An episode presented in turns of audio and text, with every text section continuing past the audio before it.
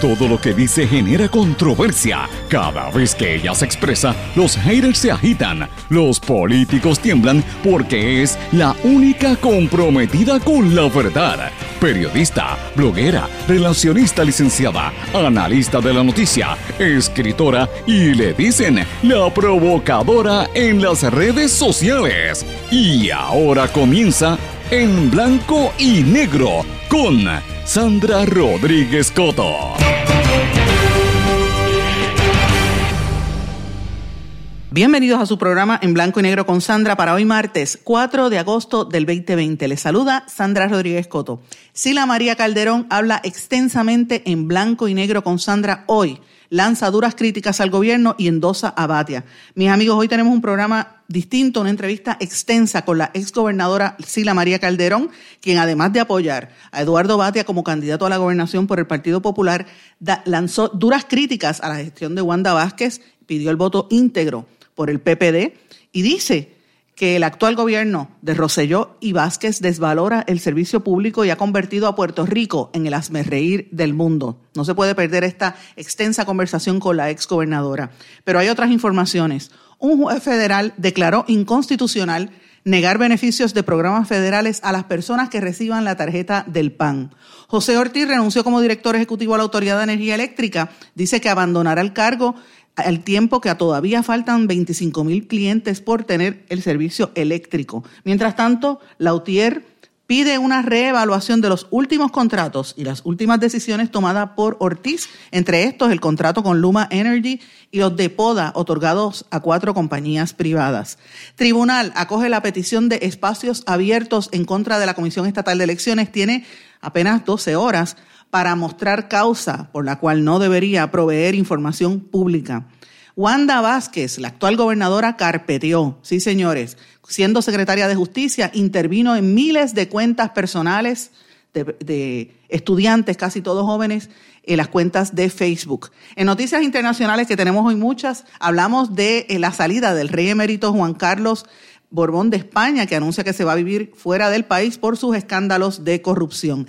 Estas y otras noticias las escucha hoy en Blanco y Negro con Sandra. Este programa es un programa sindicalizado que se transmite por una serie de emisoras, las más fuertes en todas sus regiones, en sus plataformas digitales, sus aplicaciones para los dispositivos Apple, Android, también en sus redes sociales. ¿Cuáles son? Las emisoras son WMDD, el 1480 AM desde Fajardo, toda la zona este y noreste de Puerto Rico, incluyendo las islas municipios de Vieques y Culebra, las Islas Vírgenes también, y llega hasta San Juan.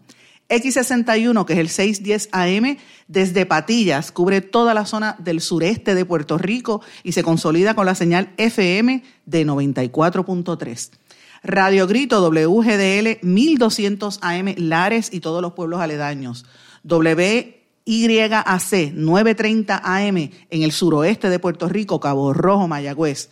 WIAC 740 AM desde la zona metropolitana para gran parte del país y WLRP 1460 AM Radio Raíces, La Voz del Pepino en San Sebastián. Este programa se graba y se mantiene en formato de, podcast. Usted lo puede escuchar en Anchor, SoundCloud, eh, Google Podcast y todas las emisoras, eh, todos los servicios ¿verdad? De, de, podcast que están disponibles. También en algunas de las emisoras se mantiene en sus plataformas digitales, que usted también lo puede escuchar por allí. A las 8 de la noche se retransmite de manera diferida en la plataforma digital radioacromática.com. Y como siempre, usted me puede contactar a través de las redes sociales en Facebook y en LinkedIn. Me busca por el nombre Sandra Rodríguez Coto, en Twitter e Instagram por SRC Sandra, o me puede enviar algún correo a el email en blanco y negro con Sandra arroba gmail.com. Pero vamos de lleno con el programa, que tenemos un programa con muchísima información. En blanco y negro con Sandra Rodríguez Coto. Bueno, mis amigos, tengo en línea telefónica a una persona importantísima en la historia de este país eh, conocida por todos, que rara vez sale a hablar y a hacer estas expresiones públicas, pero que nos une una amistad de hace mucho tiempo, desde prácticamente mis años universitarios, que fue cuando la vine a conocer, eh, y luego como periodista, pues bastante que la perseguí y la, estuve entrevistando por años. Y me refiero a la gobernadora Sila María Calderón. ¿Cómo está usted? Muy, muy bien, gracias Sandra, y muchísimo gusto en escucharte y muchísimo gusto saludar a todos los radioescuchas que, que te, oyen y nos están oyendo en este momento. Me río porque fueron muchos años eh, cubriéndola como alcaldesa eh, y luego como gobernadora. Era otra época. Yo me, río, también, pero me siento orgullosa de la trayectoria tuya. Gracias. Eh, como mujer, como periodista, como persona, la verdad es que te has crecido y estás contribuyendo grandemente a nuestra isla. Muchísimas gracias. Se, trata de donde se pueda, pero precisamente por eso es que agradezco que no, me haya atendido para esta pregunta, porque en el día de ayer usted hizo un endoso público al senador Eduardo Batia. Eso es bastante raro porque usted siempre tiende a, mantenerse neutral en este tipo de situación eh, y estamos a unos días de las primarias. Yo he visto unos números y hace dos o tres semanas habíamos visto que el candidato alcalde de Isabela estaba adelantándose, eh, eh, perdón, el alcalde de Isabela estaba adelantándose, Charlie Delgado, eh, y posteriormente lucía con fuerza, pero luego vi unas encuestas donde Bati aparecía al frente y, me da la impresión de que está adelantando. ¿Por eso es que usted lo está endosando a él? No, no, no es por los números. yo usualmente suelo mantenerme, como dices, neutral y trato de no entrar en controversias, etcétera. Pero mi endoso al candidato Eduardo Batia eh, va, está, hay que verlo dentro de un contexto mucho más amplio que algo personal. Eh, Puerto Rico está pasando por una situación terrible y yo no me puedo quedar callada por más tiempo. Yo amo el servicio público, he dedicado mi vida al servicio público dentro y fuera del gobierno y, y me avergüenza y me apena eh, lo que está ocurriendo en nuestro país. Eh, la falta de respeto a las instituciones, la corrupción rampante, la falta de diferenciar lo que es gubernamental y lo que es privado, lo que es público y lo que es eh, este, del sector de negocios, es algo que nos debe de horrorizar a todos. Los puertorriqueños no somos así. Somos personas honestas y nuestro gobierno debe reflejar lo que nosotros somos. Y este año ha sido tan terrible. Ha habido una falta de paz en Puerto Rico con todo los, el, mal manejo de, los asuntos públicos y encima de eso toda la corrupción y, la, y los, eh, referidos a justicia. Bueno, e, es, es, demasiado. Y yo he determinado que, no, que tengo que hablar. Tengo que hablar por Puerto Rico como puertorriqueña porque tengo hijos y nietos y quiero que se le legue a ellos un país bonito, bueno, respetuoso y sobre todo honrado. Y cuando yo miro hacia el futuro, obviamente no puedo pensar en el Partido Nuevo Progresista porque como dijo, y ahora se ha comprobado, como dijo el fiscal Gil, la corrupción en Puerto Rico tiene nombre y apellido. Por lo tanto, miro hacia mi partido, que es el Partido Popular, y dentro de los tres candidatos que van ahora a, a las elecciones, las primarias el domingo que viene, me, todos son mis amigos, a todos los respeto, todos son magníficas personas, pero tengo que escoger la persona que yo entiendo que es el más capaz y el más experimentado para poder hacer los cambios profundos y el renacer que tiene Puerto Rico. Y para mí esa persona es Eduardo Batia. Y he hecho esto público porque me parece que es importante que todo el mundo salga a votar en las primarias y que entiendan que esta no es una elección cualquiera, Puerto Rico está en el nivel más bajo de credibilidad internacional que hemos tenido. Eh, somos el reír de los Estados Unidos, de otros países, eh, y hemos perdido eh, nuestro el respeto que nos tenían precisamente por la honestidad y, lo correcto de, nuestro, de nuestros procesos públicos. Así que quiero ser parte de ese renacer de nuestro país, quiero y lo he hecho eh, respaldando a la persona que yo entiendo que mejor puede hacer el trabajo y esa persona es el licenciado Eduardo Bati. Eh, gobernadora, el, recientemente, e incluso en este programa, hicimos unas declaraciones en cuanto a unos ataques que se le hicieron a Eduardo Batia porque eh, en cuanto a su origen, donde nació, dice que había nacido en, en, un país de Centroamérica, me parece que fue, y unos ataques a su esposa también. ¿Qué usted opina sobre ese tipo de campaña en, tan cercano a, a, las primarias? esa es una campaña bajuna y las personas o personas que han eh, auspiciado o respaldado ese tipo de ataques no merecen nuestro respeto. Es, esos ataques no reflejan sobre Eduardo Batia, porque no, no son fidedignos, número uno, y número dos, porque reflejan sobre las personas que los hacen. Eh, yo muy temprano en mi vida, gracias a Dios, he aprendido a, ver los ataques personalistas que se me han hecho muchas veces y a veces por mi, por mi género, otras veces por otras circunstancias. No los, he, no los he tomado personales, los he visto como reflejo de las personas que lo hacen no tienen para mí importancia ninguna.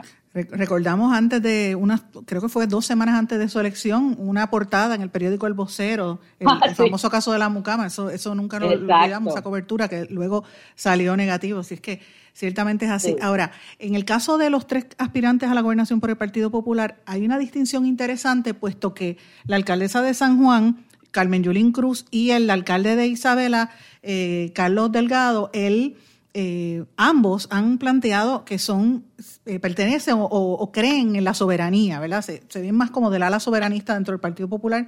Eh, Eduardo Batia se ve más como tradicionalista dentro de, la estructura del Partido Popular. Ahora, conociendo las determinaciones que ha habido a nivel del gobierno federal, las decisiones recientes en, el Tribunal Federal eh, determinando que Puerto Rico es un territorio y tan reciente como la semana pasada, el expresidente Barack Obama habla, reclamando la igualdad para Puerto Rico.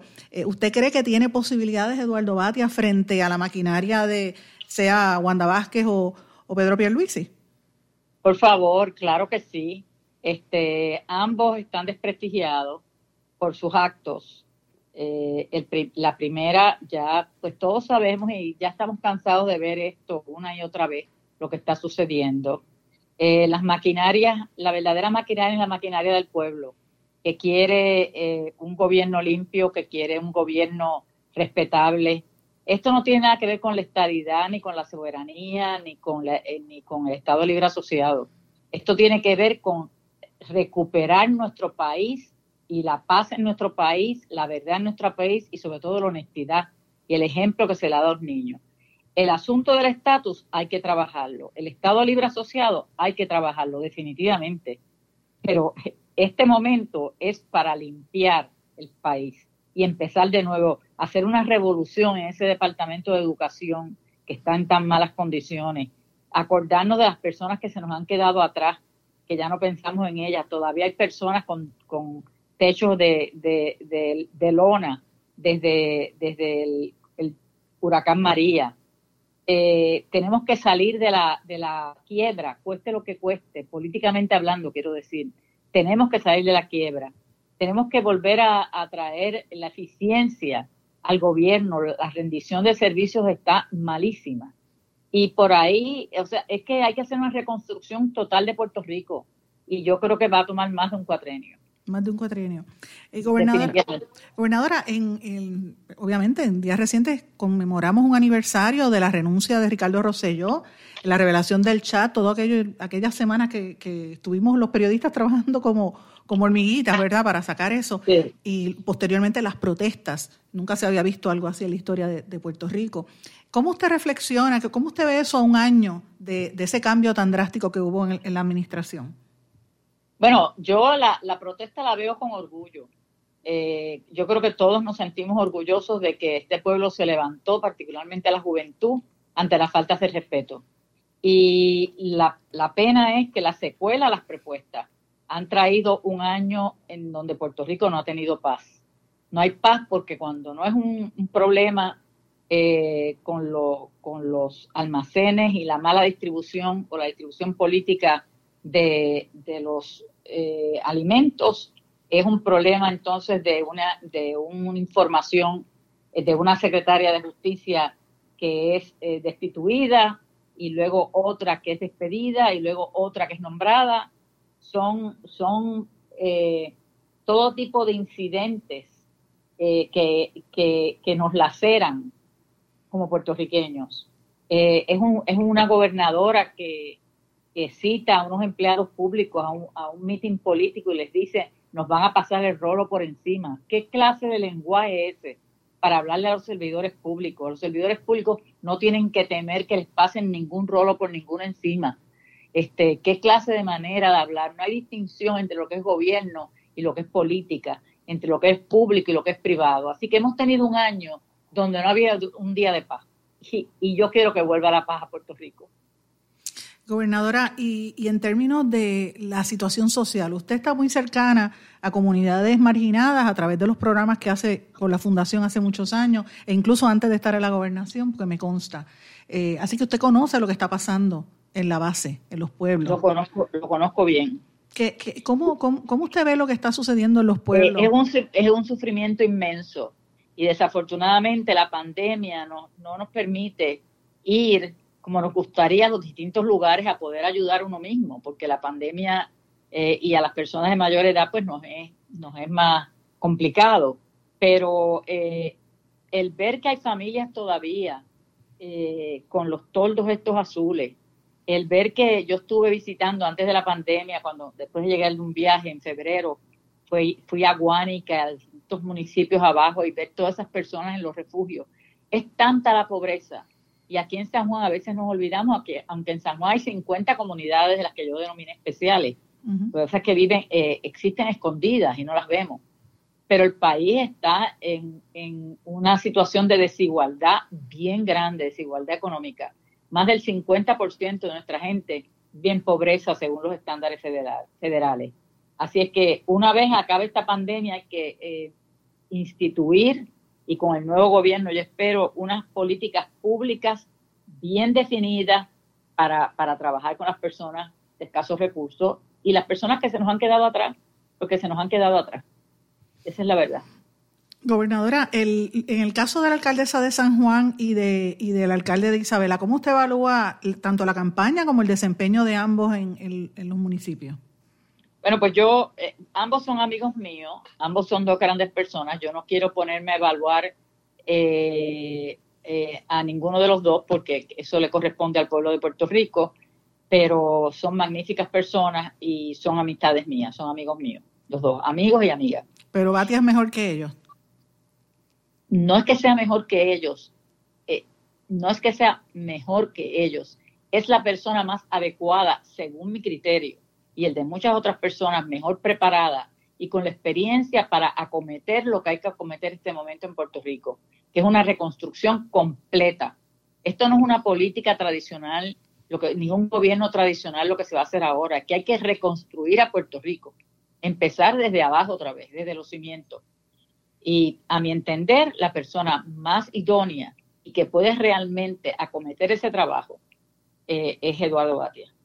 ¿Y se puede hacer bajo la estructura del Estado Libre Asociado con toda la postura del gobierno de Trump y el gobierno de los Estados Unidos? Pero si la postura del gobierno, de, bueno, primero que Trump se va, este, mm. ya eso está fuera, Trump va a perder las elecciones y eso no va. La, la política de Estados Unidos han, han surgido precisamente por el mal gobierno de Puerto Rico.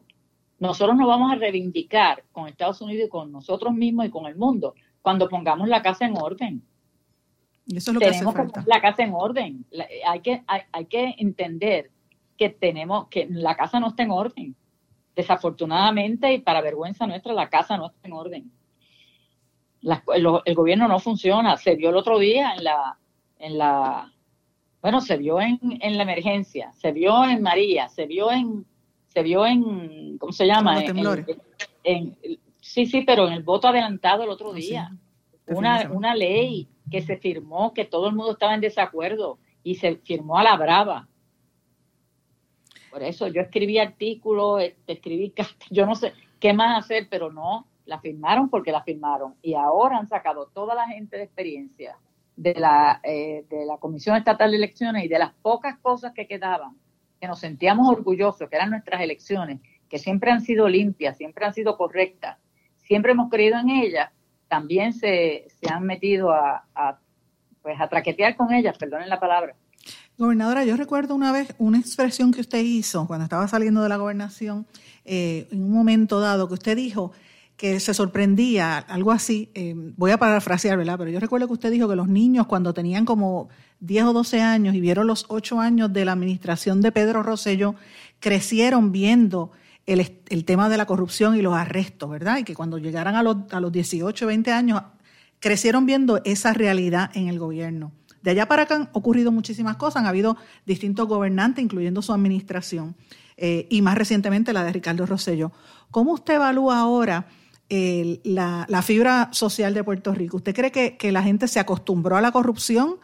Yo creo que sí, sí, yo creo que eh, es una magnífica pregunta porque siempre me ha preocupado eh, que los niños, y lo, primero voy a la primera parte de la pregunta, eh, los niños y los adolescentes crean que eso es normal y que es normal que un gobernador vaya y le diga a los empleados públicos nos van a pasar el rolo por encima o que eh, una gobernadora despida a un secretario porque está tratando de, que no se distribuyan eh, unos víveres con propósitos políticos. O que los despidan porque no están con ella en, en lo político. Eso no es así, así no debe ser.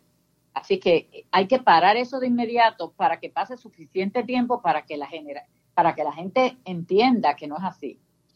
Ahora, eh, la, otra parte de tu pregunta era... Que la otra parte era que luego de eso, estas nuevas generaciones, los millennials, los centennials, ¿cómo ven a Puerto Rico? ¿Usted cree que están claros entre, entre lo que es la corrupción? no, yo creo que esa es parte del problema, que yo creo que la gente eh, primero tienen tantas necesidades y tantos problemas personales que no tienen casi tiempo de estar atendiendo lo público.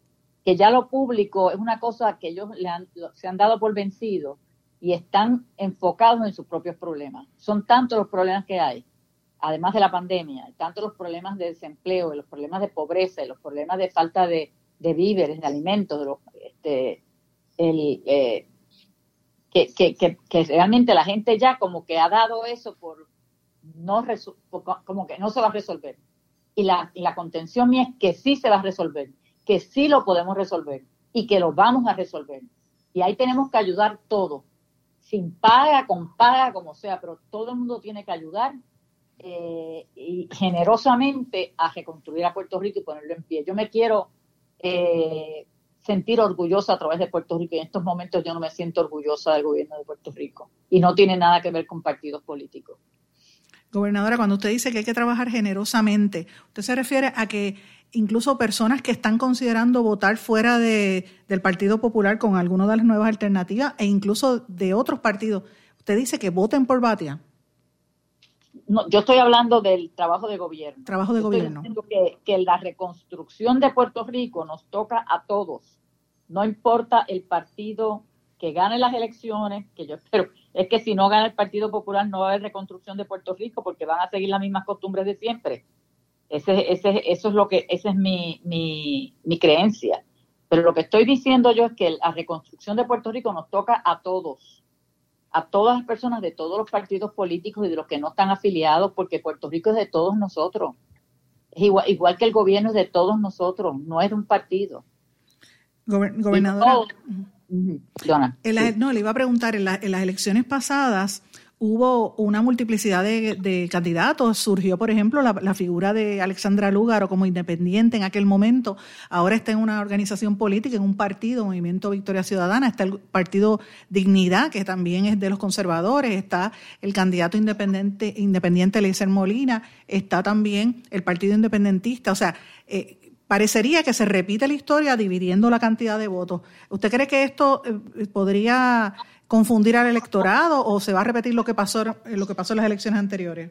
Yo creo que sí, y que eh, tienes un punto que puede confundir y yo creo, yo respeto eh, mucho la, la decisión de cada persona y la creencia de cada persona y su derecho a pertenecer al partido que entienda.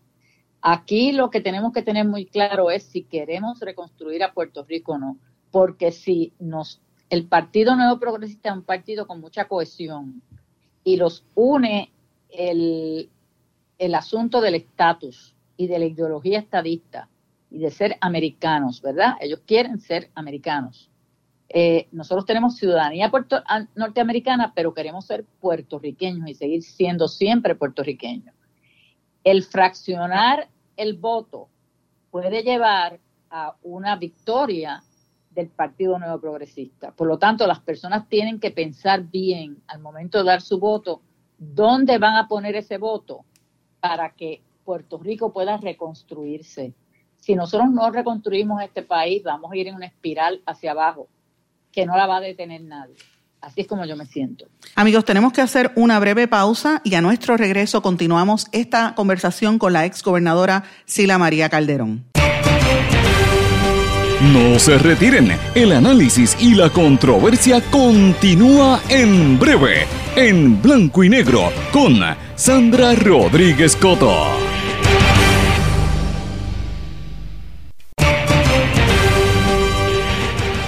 Ya regresamos con el programa de la verdad, en blanco y negro, con Sandra Rodríguez Coto.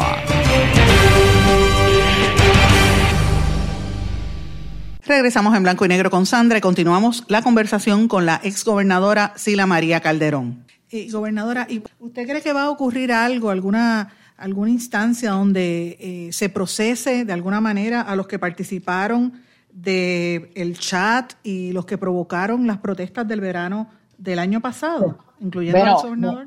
mejor será porque esto se hizo eh, cuando la presente gobernadora secretaria de Estado no se inhibió y no hizo nada, no sé la razón de su inhibición, y desde entonces yo no he oído más nada. Ciertamente eh, la forma en que eh, tanto el, el entonces gobernador como sus amigos y su grupo, no sé cómo era que le llamaban, el grupo los de brothers.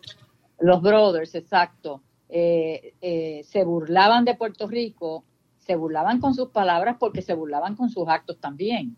Por lo tanto, esto fue una tomadura de pelo todo. Esto algo, esto, esto no estamos trabajando con niños, estamos trabajando con supuestamente adultos. Estas personas tienen que pagar por lo que hicieron. Así es que sus días les llegará, sus días les llegará. Y gobernadora, usted ha hecho algunas declaraciones aquí en torno a la segunda gobernadora en la historia de Puerto Rico, que es Wanda Vázquez, que no fue una gobernadora electa, fue una gobernadora eh, constitucional, ¿verdad? Por una designación. Eh, ¿Usted cree que ella adelanta el, el tema de la equidad de la mujer por llegar a la gobernación? Definitivamente no. No. ¿Cómo usted evalúa la gestión de ella? F. Le da F. ¿Y Pedro Pierluisi? Bueno, Pedro Pierluisi no ha sido gobernador. Eh, yo, sin embargo, fue secretario de Justicia en, en uno de los cuatrenios del gobernador más corrupto que ha tenido este país, que es Pedro Rosselló, donde entre 50 y 60 personas, entre funcionarios, allegados y legisladores del partido, eh, fueron eh, declarados culpables por el gobierno de Puerto Rico y el gobierno federal y cumplieron cárcel cuando tú tienes 60 personas cumpliendo cárcel en una administración, pues hay, algo obviamente raro. Y quisiera preguntarle, eh, ¿verdad? Porque esta, en esta ocasión las elecciones han coincidido eh, y, el proceso de campaña ha coincidido con la pandemia, que mucha gente no está haciendo caminatas ni, ni están en las calles haciendo campaña, con excepción, por ejemplo, de la gobernadora, que está, eh, puede hacer sus conferencias de prensa, un poco la alcaldesa de San Juan también. Eh, aquí, ¿usted respalda a alguien en particular para la alcaldía de San Juan por el Partido Popular? El Partido Popular solamente tiene un candidato, que es este Rosana. Rosana. ¿Y le está respaldando? Claro que la respaldo, la respaldo. Claro que sí. Ella trabaja en mi, en mi administración, una gran mujer.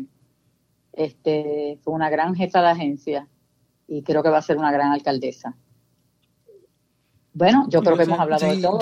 hemos, hemos, tocado bastantes temas, gobernadora. Rara vez nosotros salimos. Por último, quería preguntarle el, en, términos de los proyectos de la fundación, que hace tiempo que no, que no, eh, ¿verdad? No, no paso por ahí, no veo lo que están haciendo.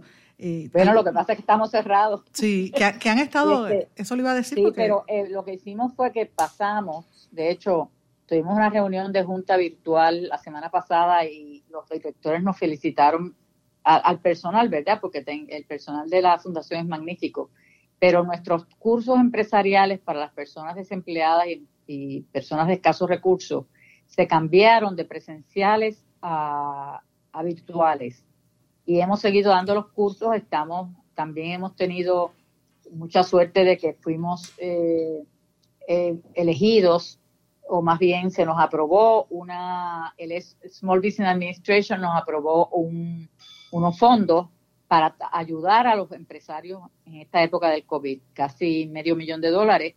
Estamos haciendo eso por toda la isla, en una forma virtual y por teléfono también. y, nada, estamos con las manos llenas, estamos trabajando más que nunca. Yo eh, cuando termino por las noches, termino más cansada. Yo estoy eh, deseosa que se termine la pandemia porque yo creo que se trabaja más fuerte desde la casa. es. más difícil, es más difícil. Mucho más difícil. Vamos a, cuando esto se reanude, vamos a ir allí a cubrir algunas de las cosas que está haciendo la fundación, porque es interesante, luego que sale de la gobernación, el único, usted ha sido la única gobernadora que, que se ha mantenido haciendo trabajos por la comunidad eh, y trabajando con comunidades. El resto pues, realmente no están haciendo este tipo de cosas, ni, ni los anteriores tampoco, así que pues, eh, eso es importante que se destaque. Gracias, gracias. Yo soy, yo nací servidora pública y voy a, a morir servidora pública, por eso es que yo sufro y, me enojo cuando veo que el servicio público se lacera, porque creo en el servicio público, creo en el gobierno limpio. Eh, hice un esfuerzo grande y le di gobierno limpio a Puerto Rico y siempre con respeto a los servidores públicos a quienes quiero mucho eh, y que desafortunadamente pues no han recibido el liderato recientemente que deberían de tener y el ejemplo que deberían de tener. Muchísimas gracias, estará la gobernadora. Gracias. por estar aquí, gobernadora. Vamos a ver si, si nos vemos personalmente, hacemos otra entrevista de seguimiento una vez. Y nos tomamos un cafecito. Así Encantada. será. Muchísimas gracias. Estará la gobernadora Sila María Calderón. Bueno, mis amigos, quiero hacerles un comentario antes de, pasar a otros temas. Y ustedes habrán notado una familiaridad que en, la forma en que yo hablaba con, con la exgobernadora Sila Calderón. Y sí, Sila Calderón y yo somos amigas hace muchos, muchos años. De hecho, tengo que aclararles que Sila Calderón y yo somos amigas desde antes de yo ser periodista, desde que yo era apenas una adolescente, porque ella estuvo casada con el analista político y mi gran amigo Adolfo Kranz, y mm, yo soy íntima amiga. De hecho, considero como si fueran mis hermanos a los hijos de Adolfo Kranz, específicamente a los hijos Gretchen y Kendall Kranz, que estudiaron conmigo toda la universidad. Eh, de hecho, Kendall hasta prácticamente vivió en algún momento cerca a mí y éramos, somos prácticamente familia, los considero mi familia. Y Sila estuvo casada con él un tiempo y ahí, ahí fue que yo la conocí cuando ya ni siquiera era eh, miembro del gobierno. Después, cuando yo termino mi trabajo universitario, regreso a Puerto Rico, entonces es que ella empieza a aspirar a la alcaldía de San Juan y me tocó cubrirla en cantidad de veces y luego como gobernadora. Y luego, después que sale de la gobernación, pues conocí sus proyectos, específicamente el de la Fundación de Puerto Rico. Así que eh, usted por eso habrá notado la familiaridad eh, y yo tengo una relación, o he tenido una relación de amistad, y tengo que decirlo afortunadamente con algunos exgobernadores, los conozco a todos, eh, pero más cercana, mucho más cercana con ciertos exgobernadores. Eh, ella es una, Sila Calderón es una. El otro fue don Luis Aferré, con quien tuve una gran relación y algún día me intentaré escribir las cosas que tuve y las conversaciones extensas que yo tenía con don Luis y a veces las discusiones que teníamos bastante fuertes él y yo.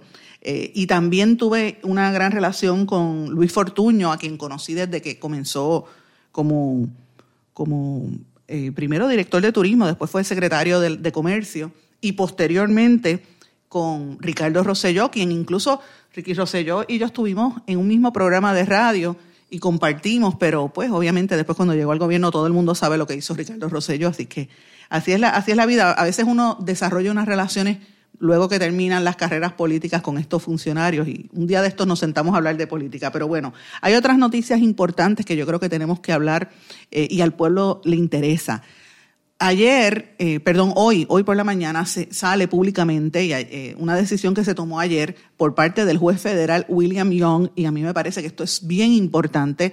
Este juez federal Young declaró inconstitucional que se le nieguen beneficios a los ciudadanos americanos que viven en Puerto Rico bajo los programas federales del Seguro Social Suplementario, asistencia nutricional suplementaria y los subsidios por bajos ingresos de la parte D de Medicare. Eh, esta es una determinación del tribunal actuando por una, una decisión que había tomado el primer circuito de apelaciones. En ese sentido, el juez no acogió los argumentos del Departamento de Justicia estadounidense de que los residentes de Puerto Rico no tenían acceso a esos programas por no pagar contribuciones federales sobre ingresos. Eh, y ellos aludieron al costo del Tesoro Federal, argumentando que pudiera provocar problemas para la economía de Puerto Rico.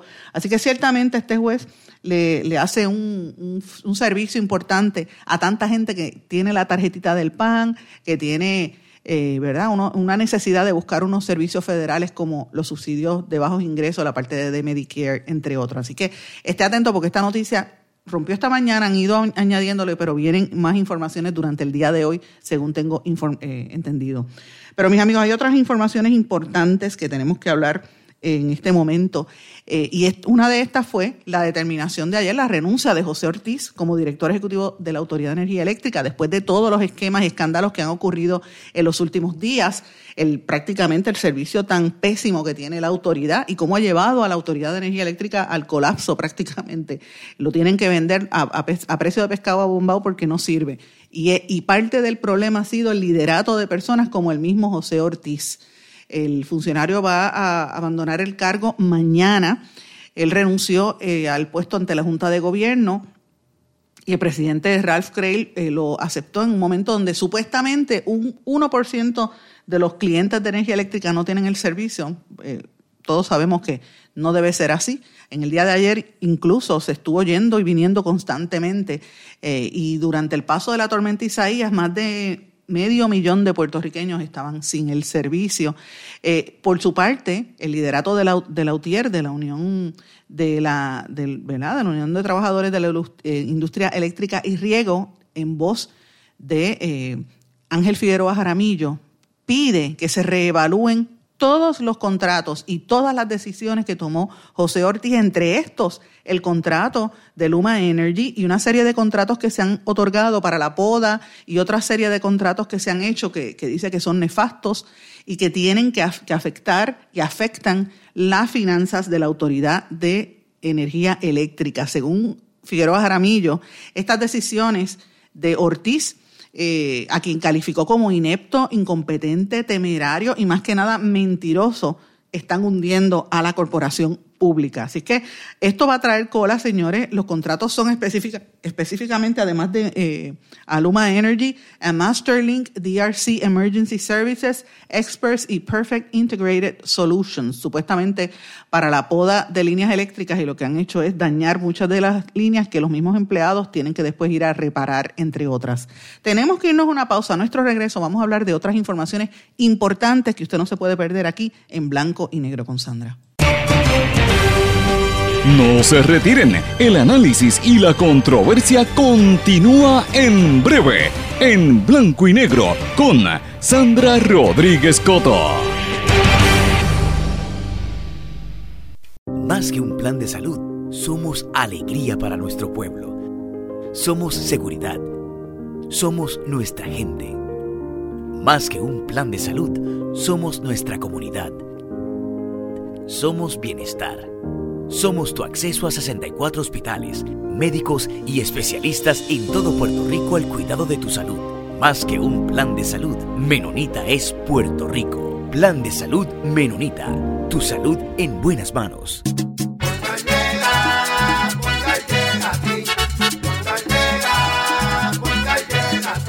Sabes que eso es lo que te responden, pero ahora botaron la ola. Porque ya no importa en qué parte de la isla estés. Si tuviste un accidente, mi gente de Poingal le llega a tu casa o trabajo para que no te complique. Con servicio en todas partes de la isla y el mejor servicio al cliente. Por eso y mucho más, yo Piru lo digo, yo quiero Poingal. ¡Duro! Quites el dolor de cabeza con sus obligaciones de contabilidad con los servicios que presta Villalba y Villalba Company. Directo, personal y con sensibilidad humana. Lo que se busque un verdadero asesor de contabilidad para todo tipo de servicio de contabilidad, pago de IBU, pago de nómina, informes trimestrales y anuales y otros. Ofrecen servicio directo personalizado. Villalba y Villalba Company. Para orientaciones, su teléfono el 939-336-5774. 939-336-5774. 5774. Y ya regresamos con el programa de la verdad en blanco y negro con Sandra Rodríguez Coto. Regresamos a esta parte final de En Blanco y Negro con Sandra. Y amigos, quiero comenzar con una noticia que es súper importante. Hay una serie de temas que no pueden salir de la opinión pública y que tenemos que discutirlo, por lo menos los voy a mencionar aquí, para que usted esté atento cuando trasciendan informaciones sobre estos asuntos. La primera, mis amigos, el gobierno de Puerto Rico sigue carpeteando a la gente. Ustedes recordarán el famoso caso de las carpetas, que eran unos expedientes donde ponían y prestaban vigilancia a cualquier persona que pareciera ser independentista o que estuviese vinculado a alguna organización que el gobierno entendía que era eh, fuera de lo que ellos querían, pues empezaban a perseguirlo, los, y no solamente los perseguía, sino que le montaban como un historial y les hacía la vida imposible. Pues señores, se corrobora que siguen haciéndolo. Y lo peor es bajo la actual gobernadora Wanda Vázquez, cuando era secretaria de Justicia. El Departamento de Justicia intervino en miles de cuentas personales en las páginas de las redes sociales, particularmente Facebook. Esto fue bajo Wanda Vázquez Garcet y bajo Olga Castellón. Por esto es importante que le demos atención a lo que está ocurriendo en el Departamento de Justicia. Ellos intervinieron en casi 3.000 cuentas de Facebook como parte de una investigación criminal contra los estudiantes, criminal, oigan esto, contra los estudiantes de la Universidad de Puerto Rico. ¿Por qué? Porque estaban protestando en medio de la huelga e irrumpieron, ustedes recordarán, en aquella reunión, un grupo de estudiantes, en una reunión que hubo de la Junta de Gobierno en abril del año 2017. Y ellos estaban protestando por el alza en la matrícula. Y entonces el Departamento de Justicia empezó no solamente a ir en contra de las páginas de Facebook del Centro de Comunicación Estudiantil, del periódico Pulso Estudiantil y del periódico Diálogo, que posteriormente lo cerraron, periódico eh, universitario, sino que también solicitaron información a Facebook sobre las personas que tuvieron alguna interacción con esos contenidos y empezaron después a ir a ver las tarjetas de crédito de los estudiantes, a buscar comunicaciones privadas y otra serie de cosas. Esto lo está eh, revelando una investigación que hizo el representante del PIB, Denis Márquez Lebrón, que analiza las páginas de Facebook. Yo les me comprometo que voy a hablar con el representante porque esto es bien importante. Esto está, a, mi juicio, a la magnitud de cuando se reveló el caso de las carpetas que lo hizo David Noriega. Esto es una situación bien seria y hay que felicitar al representante Denis Márquez por haberlo revelado.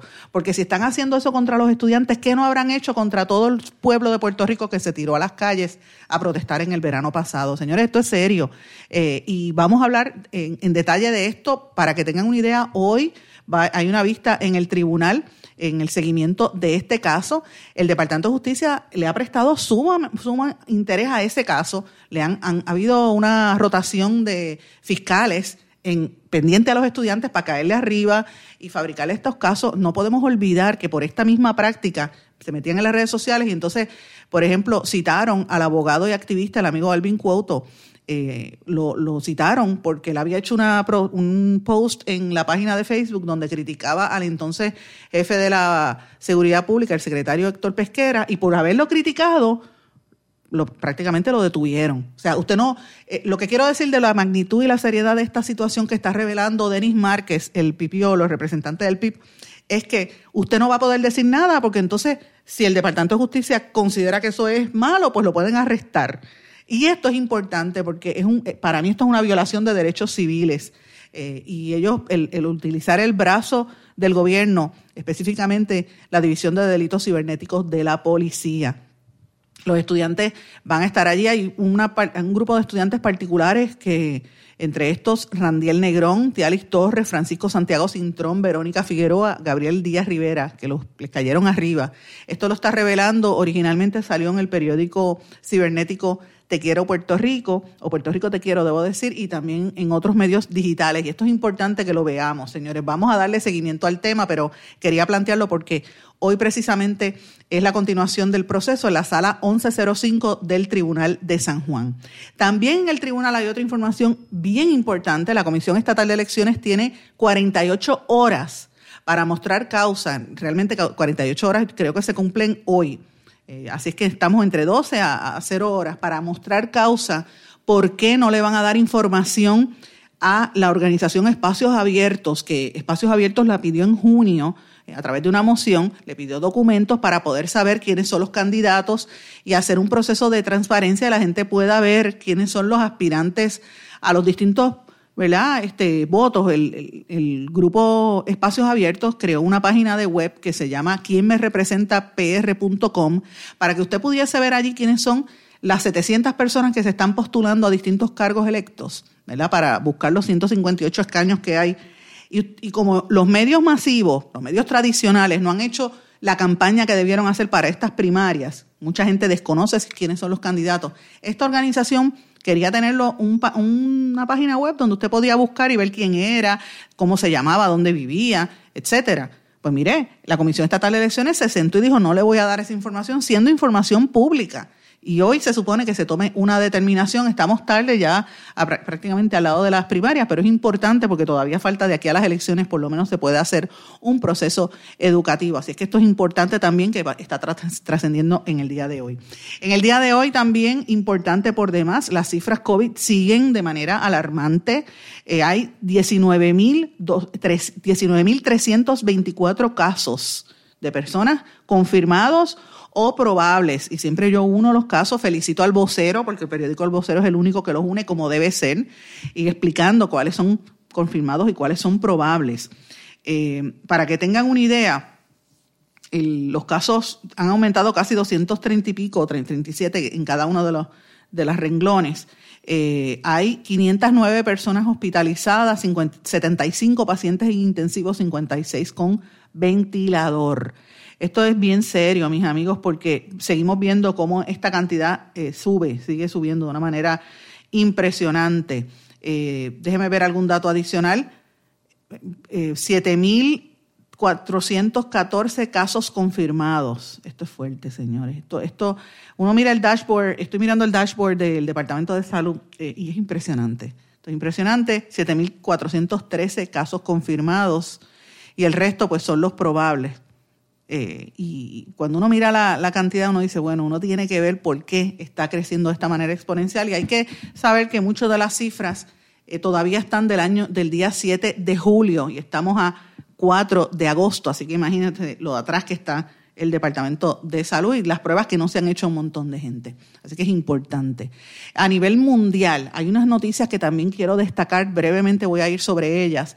Una es, usted sabe, el tema de la vacuna del COVID, que sigue hablando en los Estados Unidos tratando de llegar al frente en este tema, pero los rusos le han pasado por el lado, a pesar de las imputaciones que hay de que robaron información y todo lo que se dice. La realidad es que eh, da a conocer el gobierno de Rusia que todos los voluntarios que recibieron una vacuna que ellos trataron a, a, través de los empleados del Ministerio de Defensa ruso y del Centro Nacional de Investigación y Epidemiología y Microbiología, presentaron indicios claros de inmunidad contra el COVID-19 una vez haber recibido esta vacuna que ya se probó en seres humanos en el Hospital Militar eh, Burdenko el 3 de agosto. Así es que me parece interesante que ellos estén revelando esto en el día de hoy.